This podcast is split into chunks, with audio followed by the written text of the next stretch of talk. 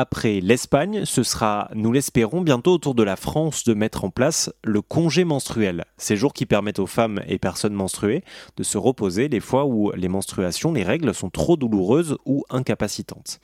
Il y a quelques mois, souvenez-vous, j'avais été faire un tour du côté de chez Louis, un fabricant de meubles éco-responsables à Toulouse, l'un des pionniers en la matière, et le bilan de Louis sur l'absentéisme, le bien-être et la productivité était plus que positif. Un jour proposé pour toute personne menstruée par mois à dispo. Il y avait aussi euh, toute cette notion euh, d'accompagnement au sein de l'équipe pour que cette mise en place soit acceptée par tout le monde. Il y a une, une charte euh, du congé menstruel chez Louis que tout le monde a lu et signé, que tout le monde un peu ait les mêmes bases et le même niveau d'information sur ce que c'est que les règles, qu'est-ce que ça a comme implication au quotidien quand les personnes souffrent de règles douloureuses, et un moment très très libre de questions-réponses euh, sur euh, le congé menstruel chez Louis, qu'est-ce que c'est, qu'est-ce que ça va impliquer, etc. Chez Louis, le jour de congé menstruel était à disposition tous les mois, moyennant un congé payé offert ou un jour de récupération. Euh, dans la proposition de loi déposée récemment par les députés écologistes en France, il a été décidé de médicaliser l'action pour pouvoir permettre à la sécurité sociale de rembourser l'arrêt de travail. Un certificat pourrait ainsi être délivré tous les ans et permettre de poser 13 jours dans l'année en cas de règles incapacitantes. On écoute les explications de Sébastien Sébastien vie député écologiste de Dordogne et porteur du projet. Parce que l'idée euh, est de pouvoir, et qu'une femme puisse pouvoir alerter euh, son médecin, en parler à son médecin, peut-être lever un tabou, parce qu'on voit que le milieu médical finalement euh, ne s'est pas trop euh, saisi de, de, la question. Quand on voit que par exemple il y a huit ans d'errance médicale pour pouvoir avoir un diagnostic euh, d'endométriose, il y a, il y a encore un long chemin à faire de ce côté-là. Et on s'est inspiré du dispositif qui, qui existait pour, pour le Covid.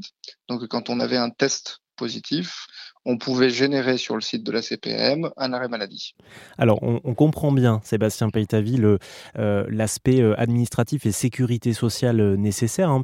néanmoins, est-ce que conditionner l'obtention de ce congé menstruel à, un acte médical, à une consultation, est-ce que c'est pas rajouter une charge supplémentaire sur les personnes menstruées? Vous l'avez rappelé, hein, c'est quand même la moitié de la population qui a ces règles, dont la moitié de la moitié a des règles douloureuses, incapacitantes.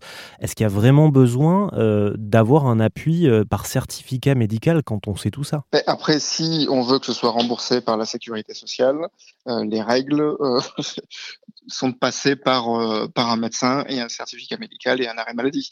Donc, donc voilà, après, le, soit les entreprises l'appliquent et le prennent en charge eux-mêmes. Il suffit de faire confiance aux femmes euh, en question, soit effectivement on veut un dispositif, parce que moi je pense notamment aux petites entreprises, et pour qu'elles puissent l'appliquer, bah, il faut que ça passe par un arrêt maladie. Et, euh, donc voilà, donc après on a, on a pris ce chemin, ce chemin-là justement pour pouvoir garantir euh, à toutes les femmes de pouvoir y avoir accès. Mais pour qu'on soit bien clair, c'est n'importe quelle femme ou personne menstruée qui est en droit d'aller voir son médecin pour demander cet arrêt, on va dire, annuel. Il n'y a pas forcément pour elle et pour eux besoin de prouver que les règles sont forcément incapacitantes. C'est pour ça qu'on voulait laisser de la liberté et notamment dans la possibilité de poser les jours.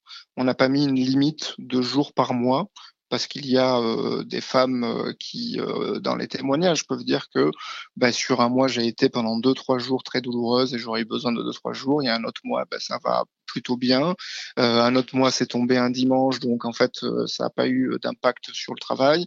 Donc, donc voilà, on voulait laisser cette possibilité et cette souplesse pour les femmes donc de pouvoir disposer de, de ces 13 jours. Pour en savoir plus sur la proposition de loi autour du congé menstruel déposé en France, je vous mets toutes les infos sur rzn.fr.